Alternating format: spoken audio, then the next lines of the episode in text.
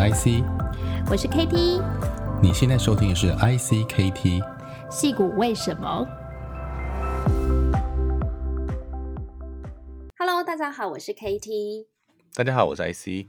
欢迎收听戏骨为什么。我们今天的来宾是曲志豪先生 Michelle，他目前担任 ITIC 创新工业技术移转股份有限公司总经理。他是知名的连续创业家、创投家，也是台湾新创的推手。创办的公司 Giga Media 于两千年在 Nasdaq 上市，他也在 Acron Campus 台湾担任多年创投经理人，投资许多新创公司，并担任行政院科技政策咨询委员，协助科技政策研拟和规划。让我们欢迎今天的来宾 Michelle，今天要来跟我们分享他的创业和创投之路，以及他在投资新创公司所看到的观点和建议。Hello，Hi，Michelle 哥，你好。哎，你好，Kitty，你好，AC，你好，很高兴今天才呃能够有这个荣幸上你们的节目。没有没有，是我们非常荣幸能够请到这个学长，大学长。我觉得这都是台大电机帮忙。呃，对啊，我是沾学长的光。对，学长其实这个电机系里面他是很很有名的创业者，然后这几年也。我们也很多年前就回到台大也，也协助台大的一些这个创新创业的学程啊，所以其实，呃，这些年接触到蛮多年轻的创业者，其实都有被学长帮助过那。所以我们很荣幸能够邀请到 Michelle 来分享他自己创业和投资的故事。谢，谢谢大家。那我想，其实，嗯李秀其实最近这十年，可能比较大家知道，可能是在参加这个 Acon Campus 台湾哈的这个创投的身份，这其实就比较。我们稍微有点 年纪的人就会知道，其实，在很早时期，其实，嗯，在台湾创业这个网络的一点零时代，其实 Giga Media 是一个很重要的公司哈。那有很多的这个呃故事在当中发生，我们今天会分享这个部分。不过，在听学长聊这个故事之前，要不要请您先稍微简单介绍您自己现在担任的工作和角色，还有呃，就是呃，怎么样会成为现在 ITIC 的一个一个经理人的？嗯。OK，当然没问题。哈，那个我现在呃，我我现在是 ITIC，好，它的呃中文全名有点长，叫做创新技术移转股份有限公司。好，嗯，呃，我我是 ITIC 的总经理。那 ITIC 本身是工研院所属的创投，我是在呃去年就是二零。呃，二零二零年的年底的时候，那个就是呃被征召来扮演这一个角色。好，那 ITIC 本身是台湾第一家创投，嗯、也是跟那个工研院还有整个新竹科学园区呃关渊源关联非常深的一个创投。嗯，我想我们晚一点会来再请学长分享说 ITIC 这些年的转型，还有您在到到。到职之后，有些这也一段时间了哈，应该也相当的呃去熟悉现在的工作的呃一些呃状态和接下来的期待。不过我们从还是从话说从头哈，从您自己参加 Web 一点零时代的创业开始哈，那我觉得可以总整体来说，那 Michelle 学长的职业大概分三阶段，第一阶段就是从九八年到二零零八年哈，参与这 Giga Media 创立，还有后期的这个转型。那中间有一段时间，好像据说是去当全职父亲哈，当天使投资人。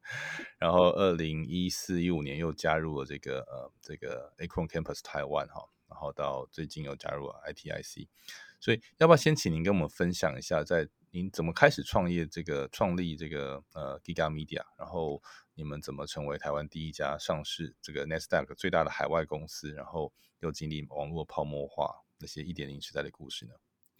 好，那个当然没问题。好，其实一开始创业，说老实话是完全那个并不是规划的。好，那是被一个台大电机的同学一起拉来创业。好，那我们那个时候是一九九七九八年的时代，正是第一波网络呃网络泡沫或者网络风潮的时代，之前的小高潮了。嗯，哎，对，那那个其实当时。呃，当时在那之前，我算是职业学生，好，就是我在台湾念博士班，嗯、全职的博士班，嗯，呃，可是不是那么认真，说老实话，OK，那个有有不少的时间，呃，花在接 project 做做各种那个，做、嗯、做各种呃其他的事情上面。那后来，那在九七九八的时候，正在。为人生感到迷惘的时候，就有同学找我一起来创业，好，所以当然就那个我们九八年公司成立，然后后来就是发展的非常快，因为当时的网络呃其实非常疯狂，所有人都在讲网络。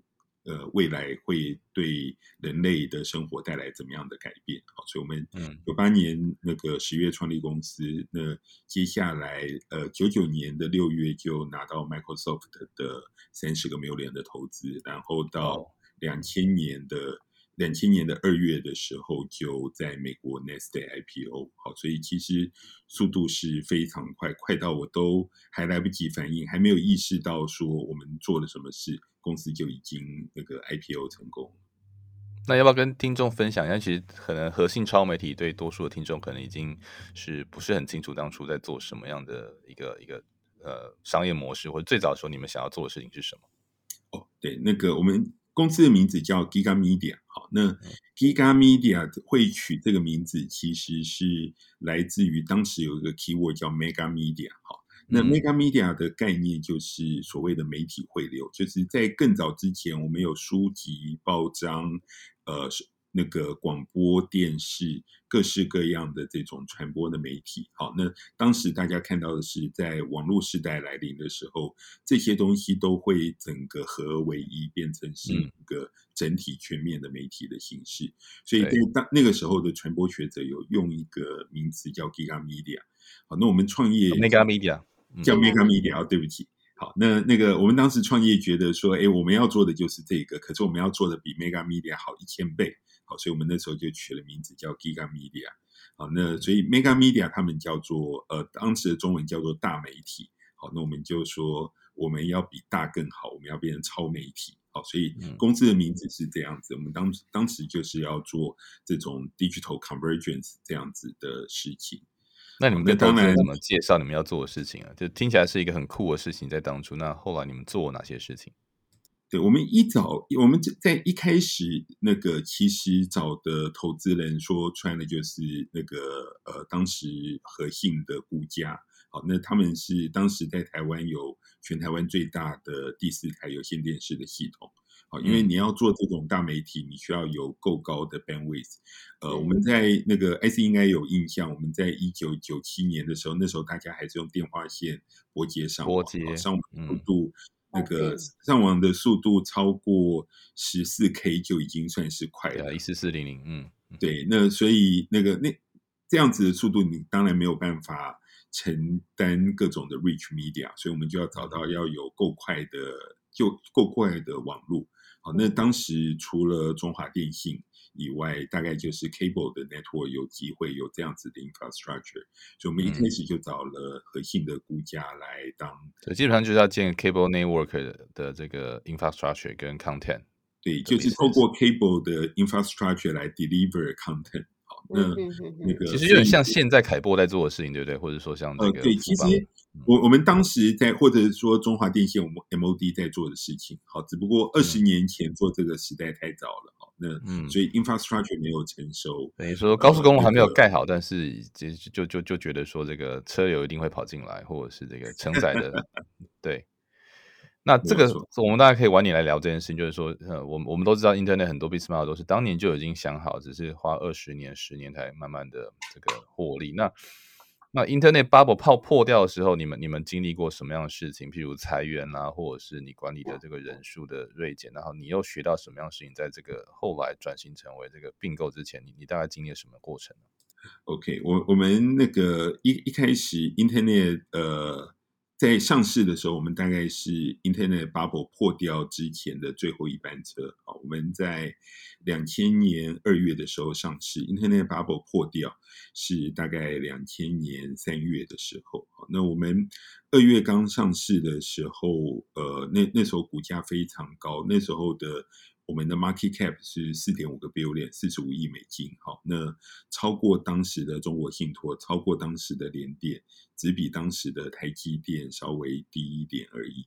好，那我我当时那个我们 IPO 的时候，我人在纽约，好，看到股价涨到这么高，一股九十二块美金。好，那就心里偷偷算了一下，那个九十二块美金乘上那个我有的股数。那个再乘上美金对台币的汇率，哈，我一一开始有点不太敢相信，怎么有那么多个零？我数了好几次，那觉觉得这个钱好像是那个像做梦一样，这钱大概十辈子都用不完。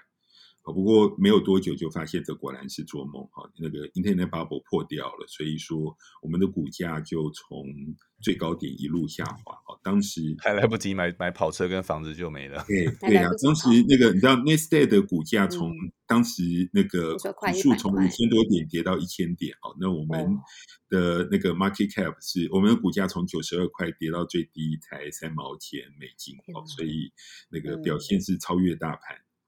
那在 Internet Bubble 破掉之后，其实对公司来讲最大的一个影响就是，我们一开始因为那个成成功的太快，好，我们那时候几个人都才三十岁出头，好，所以那个对于公司的营运各方面也都没有经验，所以公司一开始盲目的很快就扩充到八百多个人。可是 Internet Bubble 破掉以后，基本上是所谓的 Back to Reality。好，你所有的东西都要回归公司营运的基本面来检视。我们要怎么样达到 Break Even？怎么样量入为出？所以从八百个人整的整个公司又一路裁员到最低点不到一百个人。好，那那个我自己带的 team 最最大的时候有接近两百个人，那一路裁到不到三十个人。所以这个是非常应该是讲说非常惊险的一段那个自由落体式的的的消解。那是不是经历了这个 bubble 之后呢？你们也开始思考公司的转型？那从前期可能都是在 infrastructure 的建立上面嘛，到后期呢，开始呃转型为线上娱乐产业。那当时的背景和思维是什么呢？其实应该是讲说，我们当时做 infrastructure 做 ISP 哈，那这件事真的是不得已哈，因为我们要做真的要做的是 mega media，是要做那个 media reach 的 content。可是网络速度太慢的话，我们有再多的 content 都没有用。好，所以当时只好做 ISP。可是 ISP 本身不是一个 sexy 的 business model。我们 IPO 的时候讲的 story 也不是这个。好，那所以在 Internet Bubble 破掉之后，我们就。那个就一直在重新思考，说我们有没有什么其他的定位，哦，是比较可以，是比较有成长的潜力的。所以我们试过很多的东西，我们当时也试过 e-commerce，也试过要做音乐的 streaming media，我们也试过要做那个，也也要也试过要做 cable，好，那试过很多的东西，到最后试来试去以后，就那个。就发现 online game 好 online entertainment 在当时还是最容易产生营收的题目，好，所以我们大概花了三三年的时间去摸索各种可能的 business model，好，那到最后就还是变成 online game 的公司。哦。但是，呃，如何切入到这个产业呢？因为啊、呃，是用并购的方式吗？还是说，呃，是用什么样的方式让你们抓到这个风头，然后很快就掌握到整个核心的市场呢？对，好，那个我想，我想 Katie 问到很关键，因为当时我们是 Nasdaq 上市的公司，好，所以要要跨入一个新的产业。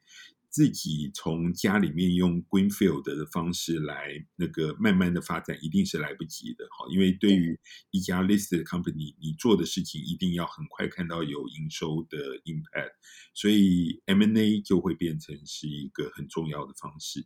好，那当时我们其实手上也是有。M&A 的条件啊，因为我们在美国 IPO 的时候 raise 了两百八十五个 million 啊，两亿多美金，然后我们又有我我们又是一个 listed entity，所以有上市公司的股票可以当成 currency，所以后来我们就是透过那个 M&A 的方法，我们在先在美国 Boston 买了一家公司，那后来又在上海买了一家公司，在新加坡买了一家公司，在香港买了一家公司，台湾还有东京，在各个地方。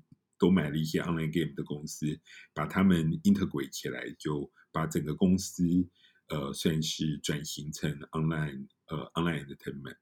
好，所以这基本上就是一个透过 M&A 跟并购转型的过程。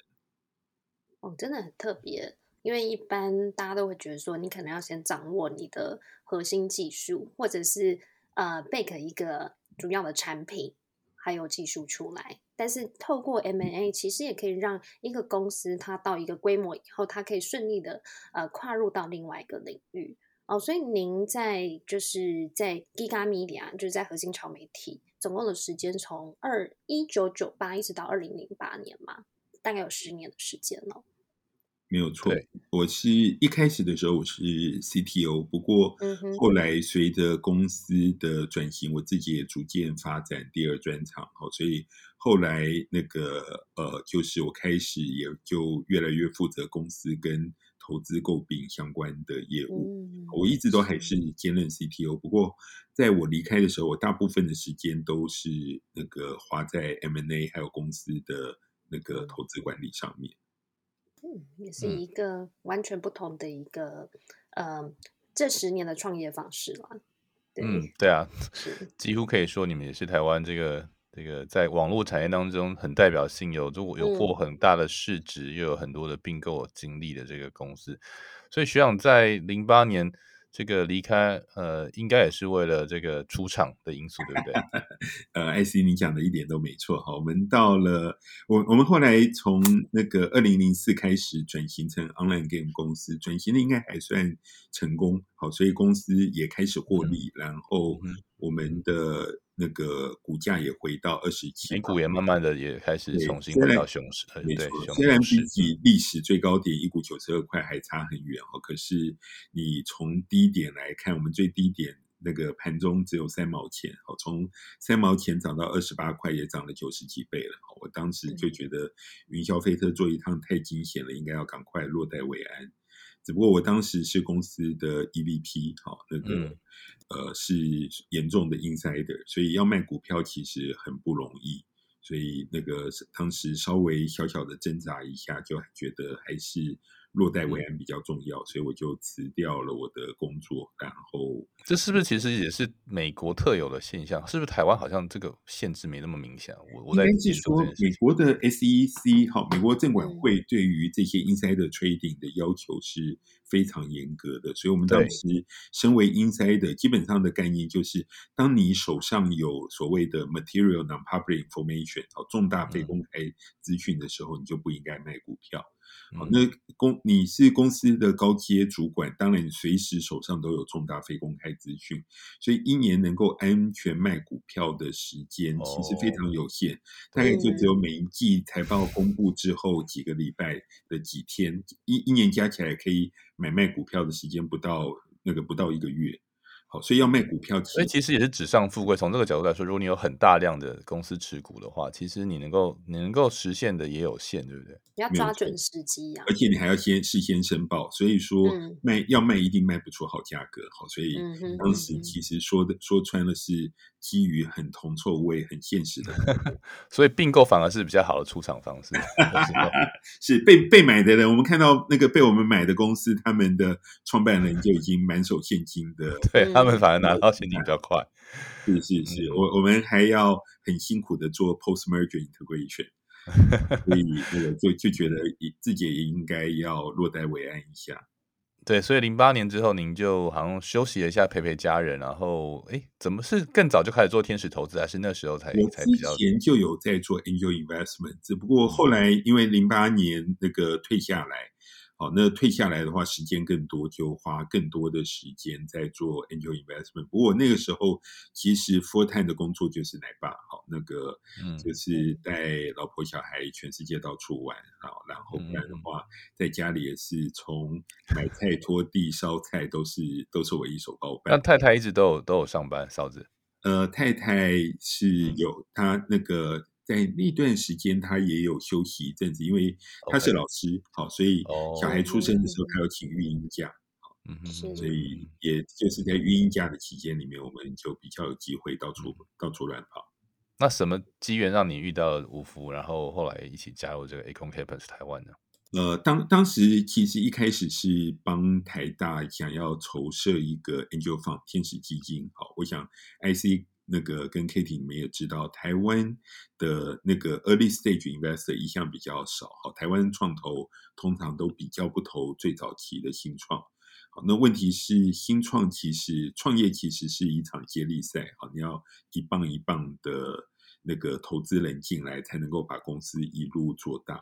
所以台湾很多创投都呃比那个比较守在最后的终点线附近，好，专门投这些 Pre IPO 的公司，风险低一点。对，那那个早期没有人投的话就，就问问题是早期没有人投，就很难有选手跑到最后一棒。对，所以我们当时就觉得说，呃，要。那个成立一个 Angel Fund 来帮 Early Stage 的 Startup，哦，那主要因为那时候我就是回到台大当义工，去协助台大的早期新创，所以我们那时候本来尝试要帮台大建立一个 Angel Fund，不过。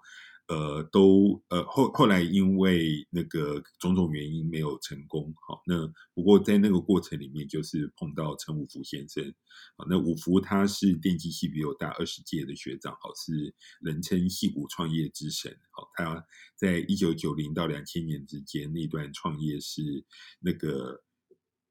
应该是讲说，他创业十三家公司，从来没有一家失败过。好，当时那个 Sequoia 跟 k e n n e Perkins 他们都跟在他屁股后面，甚至跟他讲说，你要创业，BP 没有给我们看没有关系，你一定要先留 quota 给我们。好，所以当时碰到那个五福就。呃，就那个后来因为 Angel Fund 没有做成，好，他就讲说，那我们干脆自己出钱来成立一个 Early Stage Fund，专门还是专门帮助台湾的早期新创。嗯嗯嗯。所以我是因为这样的机缘，所以加入 Econ Campus。嗯，嗯，所以投资领域上面，嗯，跟你之前擅长的领域其实不太一样。对，Econ Campus 台湾投的是我们觉得台湾那个有有进。那个进军世界市场的潜力，可是 early stage 没人投，很可惜的题的题目。好，那这个跟戏谷的 Econ Campus 投的其实稍微是有一点不一样。好，戏谷的 Econ Campus 就是其实包含了有呃陈武福，然后还有呃好几位，比如说有一个呃张大华 David 张，呃，然后还有。那个呃，Sandy，呃，突然叫什么？哦，朱伟仁，反正有好几位从台湾出生，在美国创业成功，已经退休的前辈，好，那个呃，组成的一个团体。好，那他们当初在成立 Econ Campus 的时候，基本上要做的也就是一个这种那个育成或者投资投资早期新创的一个。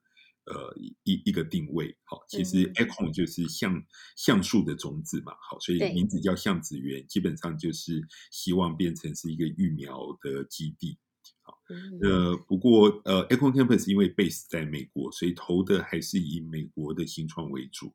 那 Econ Campus 台湾就是主要是想要帮助台湾的早期新创。所以你们在投资的领域上面就是比较 focus，嗯，是大家觉得。一般来讲，可能很多人都是投网络啦，或者是高科技。可是你们反而是投资是生医、材料、农业这个领域。那没有错。呃，为什么会 focus 在这个领域呢？其实很简单，因为有 IC 在，我们就我们就可以放心的投别的地方。好，因为 当时 IC 应该也还在 AppWorks。那个我们知道台湾台湾投 Early Stage 的人很少，嗯、好，可是也也不是完全没有。好，那。那个，所以当初 AppWorks 其实投很多跟 mobile、跟 Internet 有关的东西，还有 Mate 啊，嗯，像星源哦，对，没有错，那个 Trabit Venture 的 Mate，好，那因为因为有你们在，我们就觉得说，哎，那网络有你们可以 cover 就可以了，好，那我们就把。我们我们就把有限的 early stage investment 的资源放在其他我们觉得台湾有机会的领域。所以虽然我自己是网络创业背景，可是后来我投资的方向反而都是跟生医材料、半导体这些。这这些还是觉得这样心脏心脏已经 已经大过一次，不要再这么大这么高风险。没有了，我我想会创业的人格特质本来对风险的接受程度都。都是比较高，好，所以我从那个做技术转型到 finance，然后又转型到生医，这这也算是跨的还蛮大的。好，不过我想出发点还是想要帮台湾的 early stage 新创。对，所以你觉得在台湾的新创啊，共通的状况，普遍来讲。你你看到什么样比较弱弱势的地方？所以你在天使投资人或者是加入这个 Acron Campus 台湾，你觉得最可以协助他们在什么领域可以快速的帮他们发展？嗯，其实台湾的新创，你你从 Acron Campus 台湾投的这个领域哈，你大概可以发现，这些领域都是一般人家俗称所谓的 Deep Tech。的领域，也就是说，它都是技术很深的领域。好，那一个很深的技术，通常的状况是，同一个技术，它可以，如果你要把它商业化、产品化，这个技术其实可以应应用在很多个不同的方面。哦，那个，然后转化成很多种不同的产品，去解决不同的人的问题。所以这一段里面最大的挑战，其实是怎么样子帮技术选择最适合的战场、最适合的 business model。那问题是，台湾的团队大部分的状况都是技术很强，可是，在商业化的能力都很弱。那所以这样子就很可惜，因为你明明有很很厉害、有全世界具有世界级竞争力的技术，可是因为你商业化能力那个不足，结果到最后没有办法成功的。那个把新创做起来，好，所以我们当初成立 Econ Campus 台湾的时候，主要辅导的就是这一类的公司。好，那对台湾的 Early Stage 新创来讲，那个我们做投资很难像美国一样做所谓的 Passive Investment。好，那就是如果要帮这些新创的话，你不能说只给他钱，好，你一定是需要在旁边协助他们，帮他把这整个。那个呃，就是 business 的格局，整个 business plan 跟发展的方向跟策略做起来，好，所以这个当然也是我在 Econ Campus 台湾那个做的主要的事情。好，那其实你从另外一个角度来看，后来我被征召到 ITIC 来服务，我想跟我专门做早期新创的这一段的经历，应该也是蛮有关系的。OK，所以学长是在去年底加入这个 ITIC。那呃，ITIC 其实在台湾是很很久的一个投资机构。我以前在创投服务的时候，其实也有蛮多朋友在里面任职的。那您要不要再跟听众多分享一下哈？就是 ITIC 是一个什么样的投资机构？那您是怎么加入这样的一个呃有历史使命跟呃某角度来说也是有一些政策啊的的呃任务的一个投资机构呢？是。那个 ITIC 其实严格来说，ITIC 是台湾的第一家创投。哈，它它的出现是它一开始创立是在一九七九年，那个时候是联电要从工研院的电子所 spin off 出来的时候，为了持有联电的股票，那个工研院就创立了 ITIC 这家公司。好，那 ITIC 其实严格来说，它出现的时间比创投这两个中文字出现的时间还早。好，所以虽然我们公司的名字台湾是一九八五年才有创投的，呃，第一家台湾第一个创投是一九八五年，那是创投出现，这这个名字出现的正式的创业创投创投基金，嗯，没有错。可是 ITIC 一九七九年那时候创投的概念。那个已经有了，嗯、技术上，国外美国已经有 venture capital 这个字，可是中文大家都还不知道 venture capital 应该要怎么样子翻译。嗯，好，那所以 ATIC 其实是联电的创始股东，然后后来从台积电、从工研院 spin off，然后陆陆续续有很多的公司，好，应该是讲说我们的新竹科学园区跟工研院。其实中间有密不可分的关系。好，那那个 ATIC 身为工研院的 venture capital arm，好，就跟这些从工业院衍生出来的新创，好，都有很深的链接。哦，你可以讲说，现在公益那个在新竹园区，大概有接近六分之一的公司都跟 ITIC 有关。好，所以在 在有史以来，就是 ITIC 过去其实在那个台湾的。呃，科技产业的发展其实扮演了相当重要的角色。对，那当然后来慢慢的，ITIC 的投资越来越转型成财务导向。好，所以哦，那个我们投的 late stage，在我到之前，我们投的 late stage 的案子的金额跟数量都超过早期的新创。好，那大家看到公研创新这家公司，这个创投，呃。印象应该是说，他应该要投很多的早期，投很多工研院的 spin off 哦。那可是事实上，后来好像既不公研也不创新的感觉。所以我想，我被找来工研创新一部分的原因，大概就是因为我在台湾，大家大概都知道，我专门投最早期的新创。好，所以希望说能够透过我这样的经验来协助协协助 ITIC 能够跟工研院跟台湾的早期新创圈走得更近一点。嗯，所以这个重新定位、嗯、对。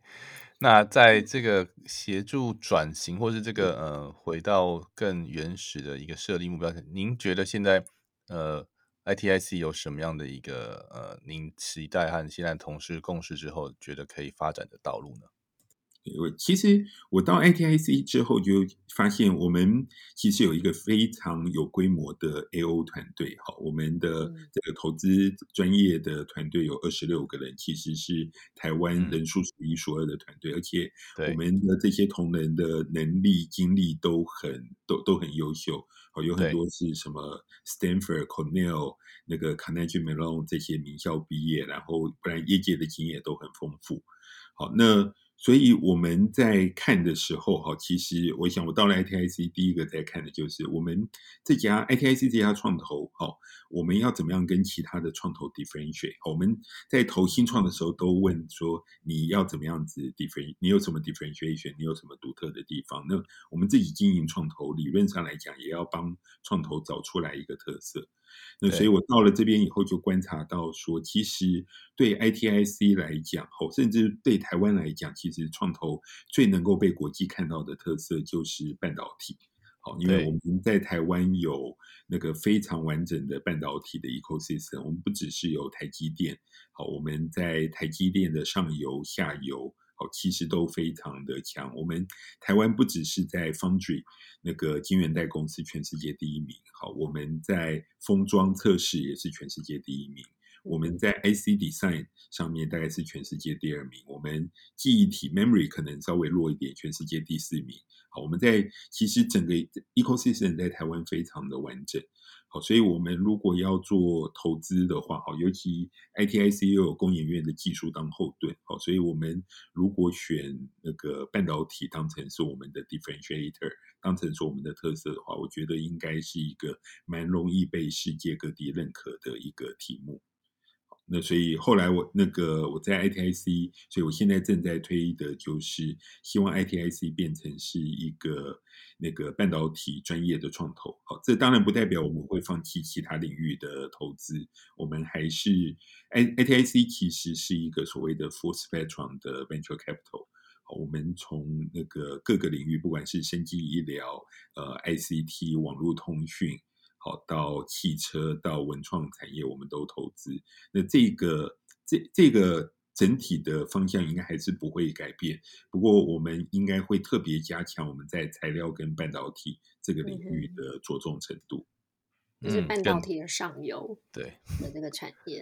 哎、嗯，那请问一下，你们投资的团队是只限台湾的团队吗？还是是对整个全世界的半导体新创都可以做投资呢？我们其实那个投很多，除了台湾以外，我们也投国外的新创啊。那当然，投国外的新创的角度都是说，呃，希望把这些新创跟台湾的 ecosystem 能够做一些串联。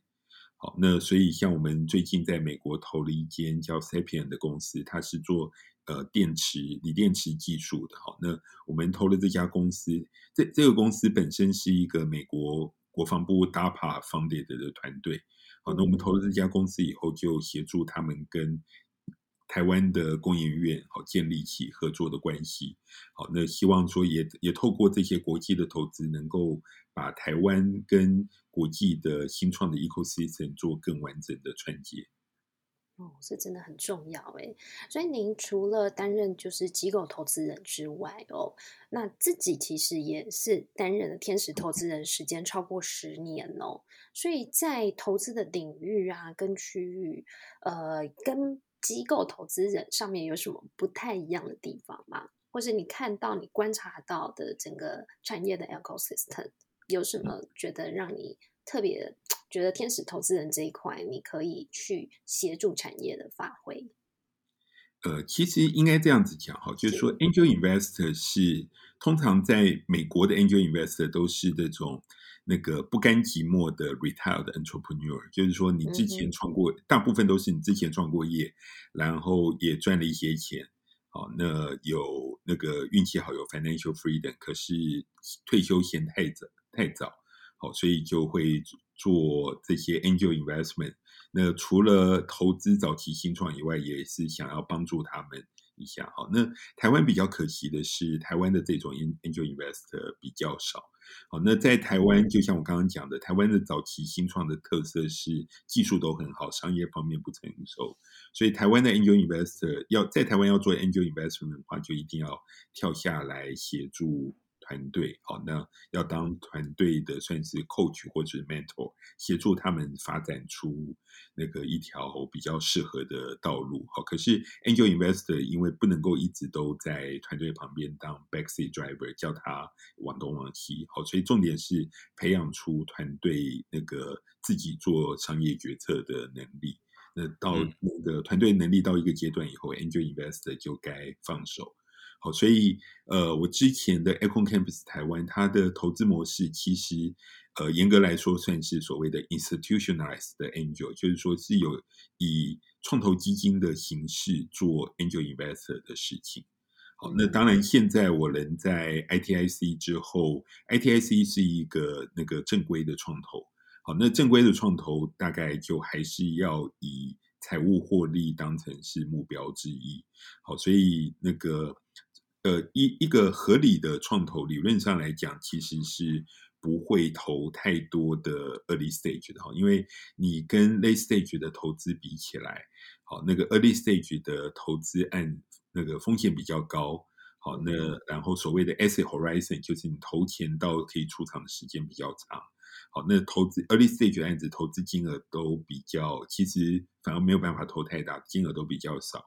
好，那那个 return 的倍数稳定度也不够高。好，所以从理性的角度来讲，呃，创投其实不应该投太 early stage。这件事不只是台湾这样，连美国都是一样。好，那不过美国 early stage 因为有 angel investor 投，好，所以美国的 ecosystem 还是比较完整。台湾就缺，台湾就比较缺这一段。好，那我在 Econ Campus 做的这个 institutionalized 的 angel。呃，严格来说是比较莽撞、比较不理性的。好，那幸好就是这个 fund 有那个 Econ Campus 的各位戏骨的前辈支持。好，那这些戏骨前辈支持这个 fund 也主要不是为了财务的获利，而是大家都想要帮台湾的早期新创，所以才会有这样子的一个组织的出现。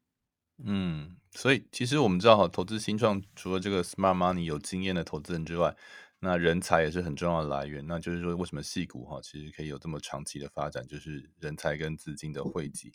那您呃，二零零三年就开始加入了这个台大我们母校的这个创新创业学程啊。那这这么多年下来，你也在台湾投资很多新创公司，也看了很多的团队。你觉得这些年台湾的在这个人才培育，在创新创业这个领域有什么样的成长，或有什么样的一个趋势呢？我想，就其实这十年应该不止十年啊。台大创创学程是那个陈兰基老师在二零零八年的时候创立的，哈，所以对这十二十三年以来，其实我觉得台湾的新创的 ecosystem，还有大家整个创业的气氛跟动机都有非常大的进步。好，在我自己大学毕业的时候，那那个年代其实不太有人在创业。好，大家就是那个你不然那个书念得很好，你就去当老师，不然就进到大公司去服务。好，其实创业的气氛没有这么浓厚。好，可是在这十几年大家的推广之下，我想 现在有越来越多的年轻人。那个选择去试着创业，好，然后往这样子的方向发展，我觉得是一件很棒的事情。我常常跟那个年轻的朋友讲说，创业就算失败，好，那你也学到很多。其实创业那个是用老外的话讲叫做 compressed learning，因为你创业，所以你被迫那个你被迫各方面的东西都要会，你不能讲说我是技术专业，我只做技术；我是做 marketing 的人，我只做行。只做行销，好，你如果是参与创业，成为创业团队，那一定是哪边需要你，你就要学会这方面的 skill set。所以走过创业这段路的人，不管是在知识的广度，还有 hands-on 经验方面，都会比没有走过创业的人强很多。好，那我觉得这现在有更多的台湾有越来越多的人愿意走上这条路。好，那走过这条路，经过这样的成长，不管创业或成功或是失败。我觉得都是一件很棒的事。嗯，真的，我觉得有有经验的人带领，然后大家一起去在这条路上去共同的学习跟彼此交流，真的是一个很很不容易，但是也值得去做的事情。是，对，所以我觉得其实从这个角度来看，好，台湾的现在现在的台湾比起那个十年前的台湾，我觉得有非常大的有非常大的进步。嗯，好，那当然。创业永远不是一件简单的事，好，那创业的成功率还是没有这么，还是一直不会这么高，好，不过大家愿意去尝试，这整个社会的这种所谓的 entrepreneurship 的精神，好，我觉得台湾已经比过去好非常多了。嗯，就像戏股，呃，大家会觉得说，整个高科技各个领域的快速发展，其实还。还是来自于人才，以及大家可能一开始投入在这个创业的市场里面，呃，有不管是机构投资人、天使投资人，它是一个非常完整的 ecosystem。那在呃，对于呃想要加入创业行列或者是创投产业的这个听众呢，不晓得说您有没有什么样的建议，可以先从哪边着手？对，其实除了创业之外，可能有很多人都会希望是说，他们也可以在这个产业的 ecosystem 里面担任一个协助的角色。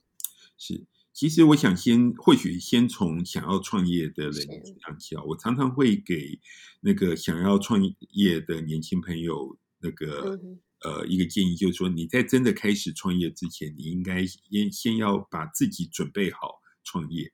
好，这是什么意思呢？就是因为创业你需要很多方面的那个的能的 skill，好，很很多方面的能力。好，所以说你创业那个你需要除了技术以外，你要有那个 sales，你要有 marketing，你要有那个就是管理，你要有这种 networking，各方面各式各样的这些能力。好，那这些能力，不管是你通通是要建立在自己身上，或者是要找团队，大家互相那个发挥互补的效果，好，那你都是需要先把这些基本的 competence 建立起来，好，对产业的 knowledge 熟熟悉程度，好，那所以那个如果如果真的有心要创业，好，应该是先从充实自己，然后找创业的伙伴开始着手，好，那这样子创业起来的成功率就会高。就会高很多。好，其实那个站在创投的眼里，创投最喜欢投的投资的那个新创团队，其实并不是刚从学校毕业的学生，而是你从学校毕业已经在产业里面工作相关经验的人，你有产业相关经验，你对产业的游戏规则都已经清楚，你在产业里也已经有适当人脉的人，而不是那个不知天高地厚，然后搞不清楚游戏规则就那个。就就乱闯的学生，好，所以这个其实我觉得是一个一个角度，好，那对于那个对于有有兴趣投资 early stage 团队的人，我我只有一句话，就是赶快来吧。那个台台湾真的需要有更多的 early stage 的 angel investor。嗯，对。是，所以我们今天呢也非常感谢，就是 Michelle 哥帮我们介绍了好多从呃前期他的整个创业经历哦，到他担任机构投资人以及天使投资人的这个过程，还有他对台湾的新创产业国际接轨的一个观察哦。那我们希望说未来还有机会能够再专访您，可能在呃可能在投资领域上面，您看到更多的这个观察。尤其数位医疗跟那个对感测科技都是您。琢磨很深的科技，对，对，有大概有超过八年以上的时间，哈，都是 focus 在这个领域。没有问题，那是我的荣幸。好的，那我们今天再次谢谢，就是您的分享。那我们今天也跟呃所有矽谷为什么的听众说拜拜喽，谢谢大家，谢谢，好，谢谢谢谢谢谢 Michelle，谢谢谢谢大家。嗯，如果还有任何问题想要讨论，都欢迎到矽谷为什么的 Facebook 粉丝页，还有请大家多多按赞分享给身边的亲朋好友。我们的 iTunes、Spotify 和 SoundOn 都上线喽，你可以在这些平台找到 C 股为什么。再次感谢 Varus Island 台湾和数位时代魅力创业小聚的独家赞助，谢谢大家。好，谢谢，拜拜。拜拜。